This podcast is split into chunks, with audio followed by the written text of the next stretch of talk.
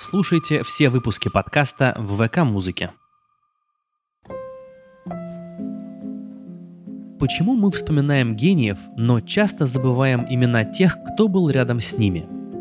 Подкаст «Музы» рассказывает истории великих женщин, которые нередко оставались в тени своих спутников, но играли ключевую роль в их жизни и карьере.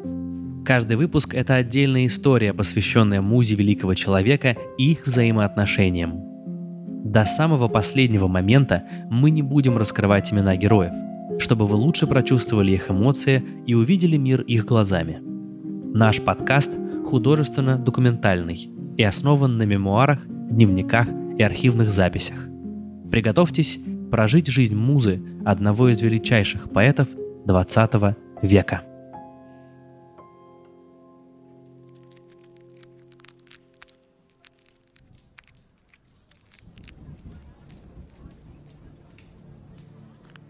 Ты стоишь у окна и смотришь на мокро-серую брусчатку.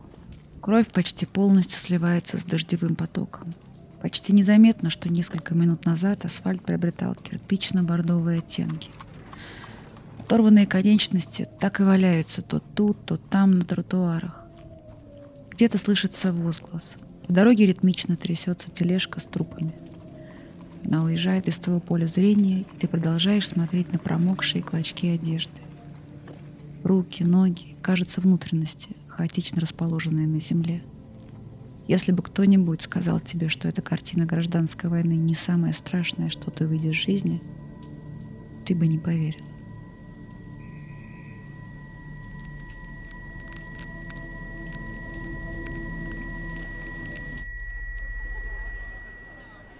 Теплый майский вечер 1919 года. Комендантский час отменили, и ты с большой компанией художников гуляешь по Владимирской горке.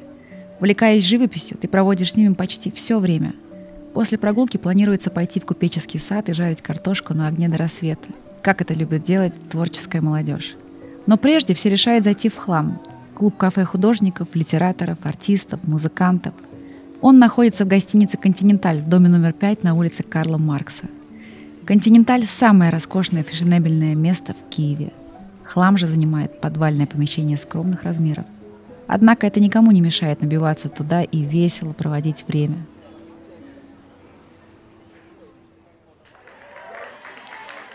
Сегодня вечер поэзии. Поэты выходят на сцену и читают стихи. Новое веяние времени. Поэты превращаются в эстрадников. К 20-м годам в Москве на этом поприще уже вовсю гремел Маяковский, но сейчас для Киева подобные вечера в новинку. Ты слушаешь в толпе выступления, каждый из поэтов театрально читает стихи, вызывая выкрики и бурные аплодисменты. На сцену выходит молодой мужчина, немного старше тебя. Ты удивленно смотришь на него. Он держится спокойно, но совершенно не вписывается в происходящее. В отличие от предыдущих исполнителей, по нему видно, что он абсолютно не заинтересован в аудитории. Он как будто вообще не видит толпы людей перед сценой. Или видит, но она не имеет для него никакого значения. Скорее второе, думаешь ты. Слишком самоуверенно стоит, но при этом не выглядит надменным или самовлюбленным, как часто бывает. Подобного мужчину ты видишь впервые. С любопытством его разглядываешь и следишь за движениями. Твердой механической походкой он подходит к рампе. До ужаса не театральный человек, улыбаешься ты про себя – без надрывов он громко, четко и ровно читает стихотворение. Публика аплодирует, но вяло. Ты замечаешь красноармейцев в углу зала. Вид у них слегка помрачневший, но они хлопают и переговариваются. Ты возвращаешь взгляд на сцену, но поэт уже ушел. Да. Реденькие аплодисменты его явно не задели. Заинтересованная, ты бежишь за кулисы познакомиться. Ваше знакомство развивается стремительно. Вы только поприветствовали друг друга впервые, как уже вместе гуляете по ночному городу, словно давно знакомы. Свойство молодости. Все легко и просто.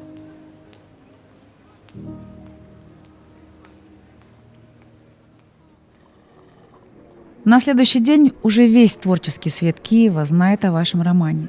До тебя случайно доходят слухи, что ты ему уже чуть ли не жена, что приводит тебя в бешенство. Кем возомнили себя эти люди, если тут же присваивают твою личную свободу какому-то мужчине?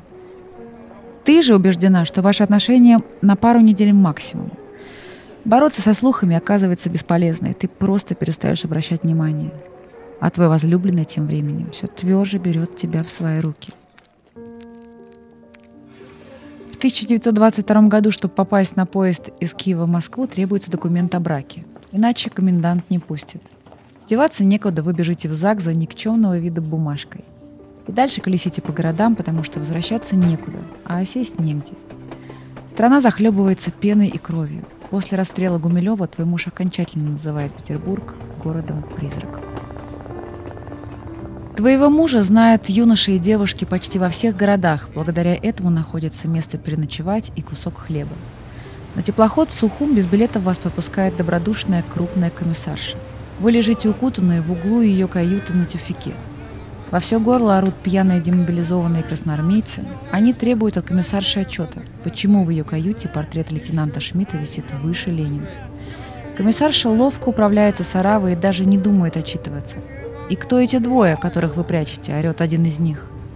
Но эта крупная баба вас и не прячет, а просто заслоняет своими формами – Громогласным ревом она просит всех заткнуться и командует перепуганным контролерам, что эти с ней и этих трогать не надо.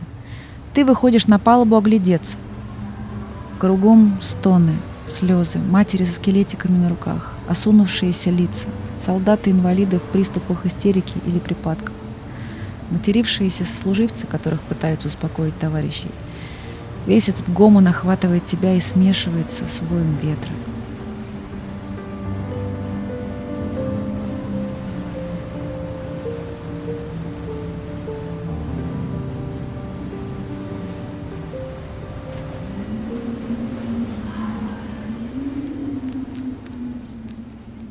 В Москве вы получаете комнату в доме Герцена. На улице твой муж сталкивается с поэтом Велимиром Хлебниковым. Тот жалуется, что он здесь как неприкаянный. Вид у него голодный и болезненный, а вы со своим пайком второй категории чувствуете себя богачами. Этот паек также называется академическим. Категория считается привилегированной. К ней относятся деятели искусства. Заявление на его получение и связи твоего мужа помогли вам его получить. Раз в месяц вам выдается крупа, мука, сахар, брусок масла и мерзкого вида свиная голова. Вы отдаете все это старухе дворничихе, а она взамен кормит вас кашей и заливным. Твой муж приглашает Хлебникова. Старушка невероятно рада ему. И с тех пор он приходит каждый день на обед вплоть до своего отъезда из Москвы, вскоре после которого он скончался.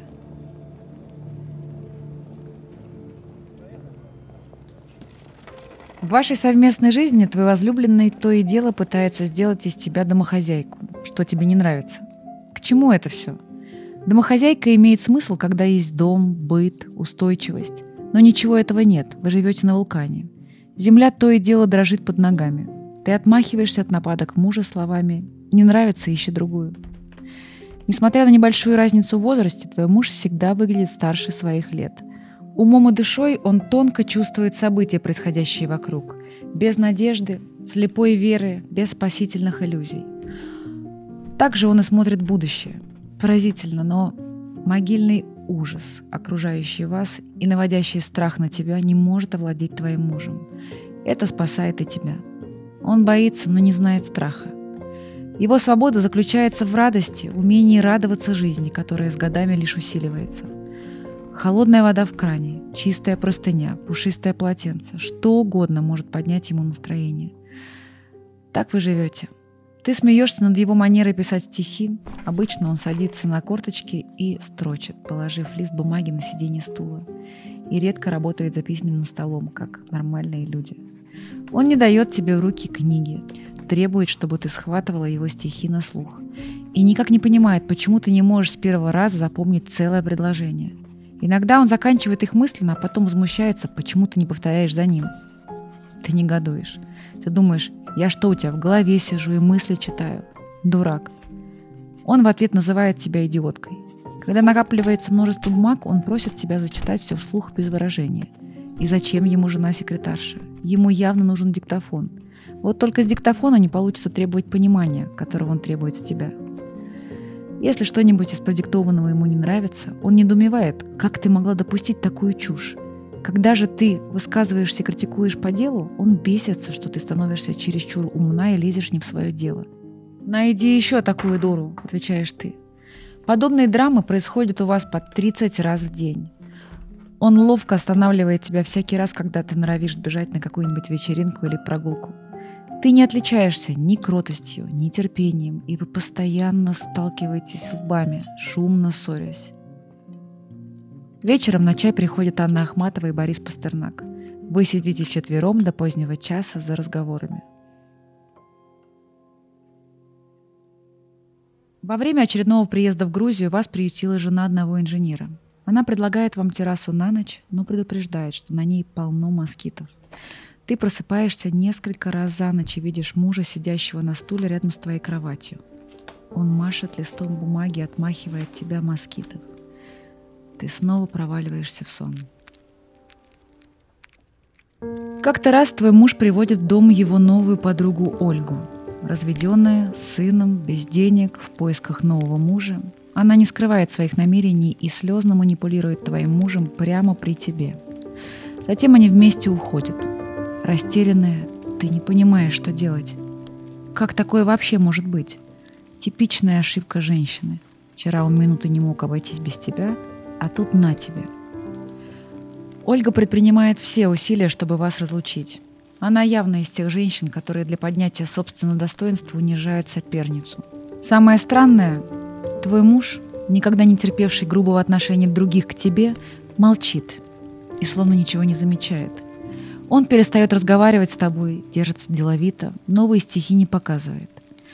Не желая участвовать в этом цирке, ты быстро находишь одинокого разведенного мужчину, готового принять тебя к себе.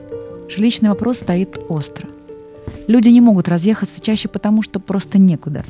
Так что тебе везет. Муж уходит к новой пассии, а твой ухажер приходит помочь с вещами.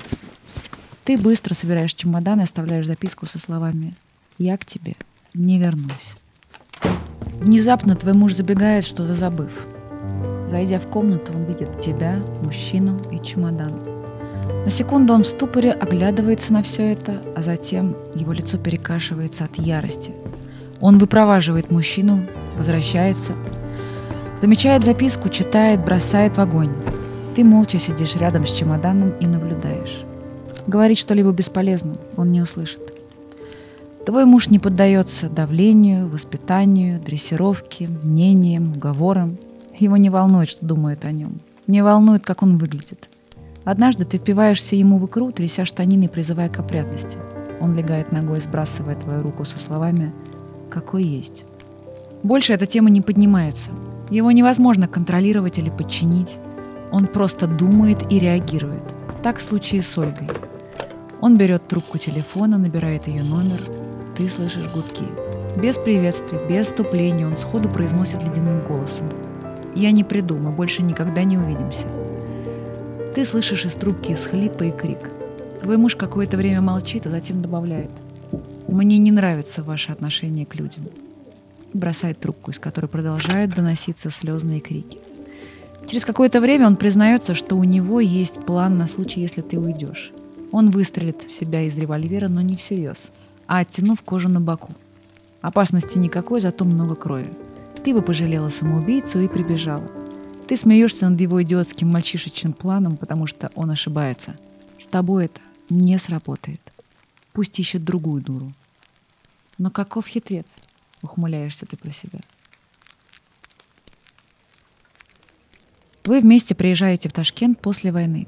Ты шагаешь по Жуковской улице, выходишь на площадь, а затем на сквер.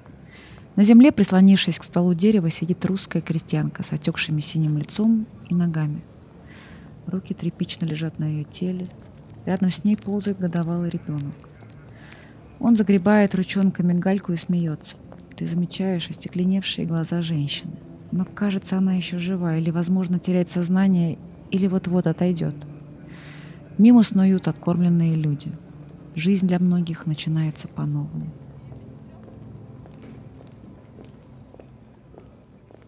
Какое-то время к вам в гости приходит знакомый Ахматовой. Довольно быстро становится очевидно, что очередная женщина заинтересовывается твоим поэтом.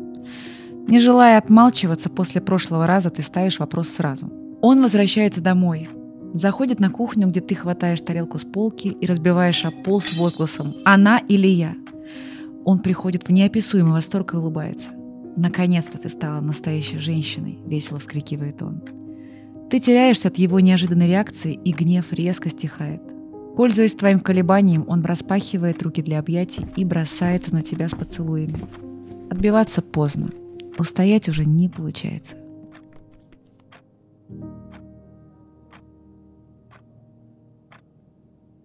Ночь. Вы сидите на кровати. Твоя голова на его плече. Он крепко тебя обнимает. С тобой я свободен. Ты всегда верила в меня, тихо говорит он. Ты закрываешь глаза и мирно дышишь. Какое же счастье. Знаешь, продолжает он, я как будто бы понял. Может, это чепуха, но мы с тобой... Грубый стук прерывает твоего поэта. Он открывает дверь, на пороге стоят НКВДшники. Звучит команда «Собирайтесь». Но ты стоишь окаменевшая. Поэт собирается, ты приходишь в себя и под незамолкающие крики «Живее, живее!» собираешь вещи мужа. Ты двигаешься автоматически, тело отделяется от мозга. Мозг словно выключается. Ты не успеваешь ничего осмыслить, ничего сказать. Все происходит за пять минут. Застывшим лицом ты смотришь, как мужа выводит. Пиджак. Вдруг произносится в твоей голове. Нужно взять пиджак, он замерзнет.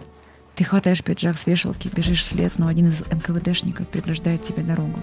Вам нельзя. Дверь захлопывается перед твоим носом.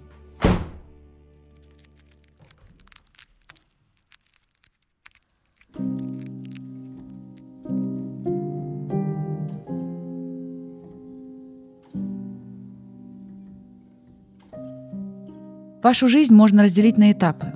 Первый этап с тобой живет суровый, замкнутый человек, ищущий свое место в мире. Он упорно делает из тебя слушательницу стихов, учит воспринимать их на слух, никуда тебя не пускает. Ты словно добыча, которой зверек уволок свою нору. Второй этап начался после его измены. В любой паре приспосабливаются двое, но твой поэт приспосабливаться не умеет и не хочет. Ты нужна ему больше, чем любая другая женщина, так как он вкладывает большой труд, приспосабливая тебя к себе. Ты перестаешь быть добычей, вы равны, вас двое. На третьем этапе ты становишься абсолютной соучастницей его жизни. Вы разговариваете обо всем, не боитесь ранить друг друга, образуя непостижимую ранее степень близости. Вы обретаете нерушимую связь, которая, как показало время, не способна разорвать даже смерть. Ваше «мы» обрывается на пороге четвертого этапа в 1938 году.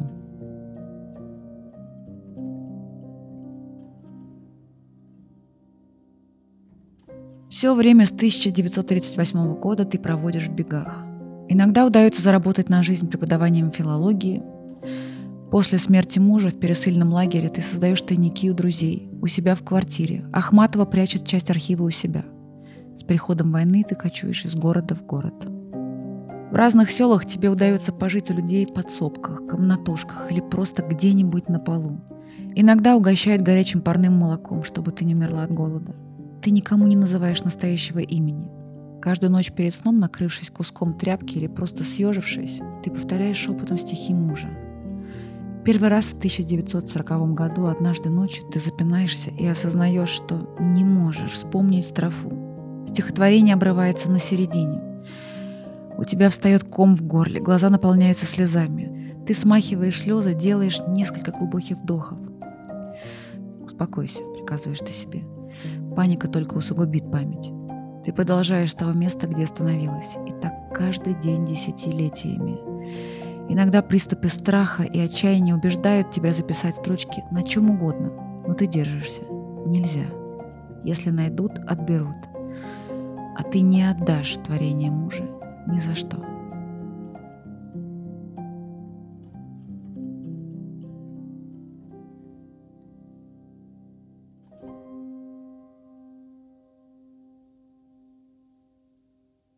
Сороковые годы ты проводишь в Твери, Ташкенте и Ульяновске.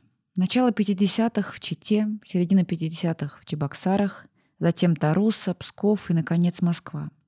В столицу ты попадаешь в 1965 году, спустя четверть века бегства и странствий, и можешь больше не скрывать своего настоящего имени. Но это не значит, что ты не под присмотром. Ты собираешь по друзьям, друзьям друзей и родственникам сочинения мужа. Записываешь все, что помнишь сама, и бережешь его архив в своей квартире на Большой Черемушкинской. Все эти годы твой муж тебя не покидал. С возрастом ты порой разговариваешь с ним, но тебя не перестает мучить недожитая вами жизнь. Как бы она сложилась, если бы ее не отобрали?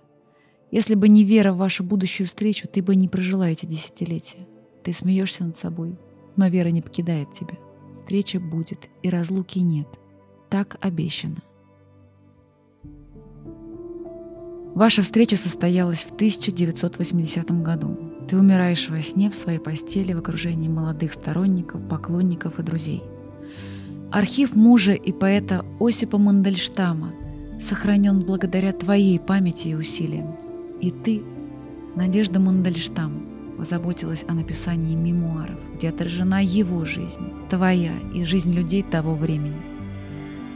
Ты доказательство, что перед волей одного человека беспомощное общество, власть, война и кто бы то ни был. В конце концов, никто не гарантирует, что мы будем счастливы. Вера и воля – это все, что у нас есть.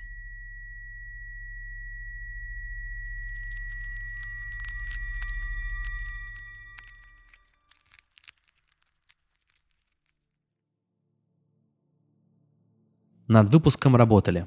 Автор сценария Ната Лушина, текст озвучивает Ольга Серябкина, звукорежиссер Тимур Шарафуддинов, авторы идеи и креативные продюсеры Аня Ковалева и Кость Колосков, младшие продюсеры Наталья Гуркина и Агния Надеждина, помощник сценариста Кристина Демидова –